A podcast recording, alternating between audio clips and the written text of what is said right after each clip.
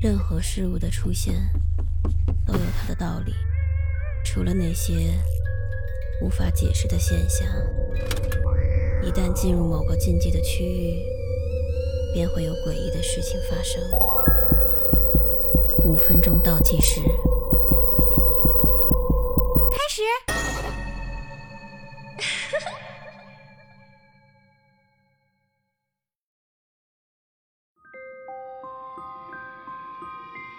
你死过吗？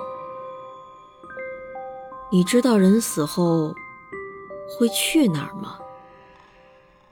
绝大多数人都会进入地狱，只有那些极致善良的人，可能才会上天堂吧。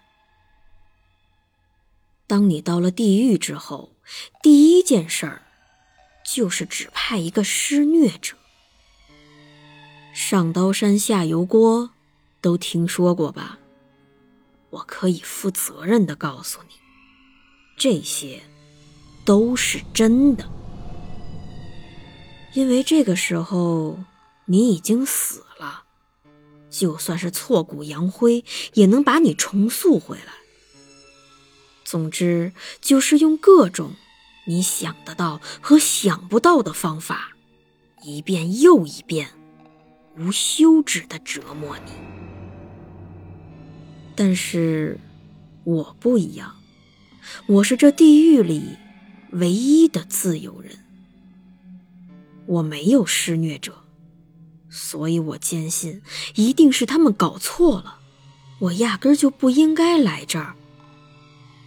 我是个老实人，没有伤害过别人，没偷过东西，更没进过监狱。总的来说，我是一个安静、顾家的好男人。我想从地狱逃出去，可是我死活都找不到出口。最后，我终于找到了一个特别的地方。这是我女儿小爱的房间，也可能是一个非常相似的房间吧。这间屋子有太多美好的回忆，小爱成长的点点滴滴，一颦一笑，瞬间都涌上了我的心头。我在房间里发现了一面镜子，从那里面能看到我死之后小爱的生活。此刻我特别高兴，因为在我死前的几个月。他好像对我有那么一丁点儿的疏远。我以为他是不想看见因为癌症折磨而日渐消瘦的我。现在，我终于有机会再次守护他了。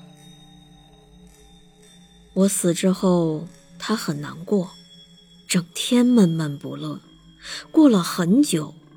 才开始慢慢与别人说话，但是不知道为什么，他说的都是一些不该说的东西，那些可都是我们两个人商量好的秘密啊！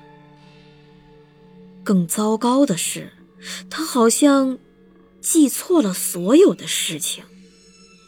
经过他一说，我仿佛变成了一个没人性的怪物。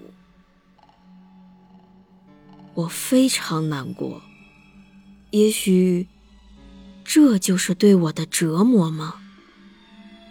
再后来，小爱也病了，得了和我一样的癌症，但她好像一点儿也不伤心，反而开始做那些可怕的事儿。她纹了身，后来学会了抽烟喝酒。再后来，他开始偷盗、吸毒，最后，他竟然杀了一个人。当我看见那一幕的时候，我的整颗心都要碎了。然而，他手里攥着那把沾满血的刀，慢慢的扭过头来，对着我。笑得特别灿烂。那个时候我才明白，原来我从来都不是什么自由人。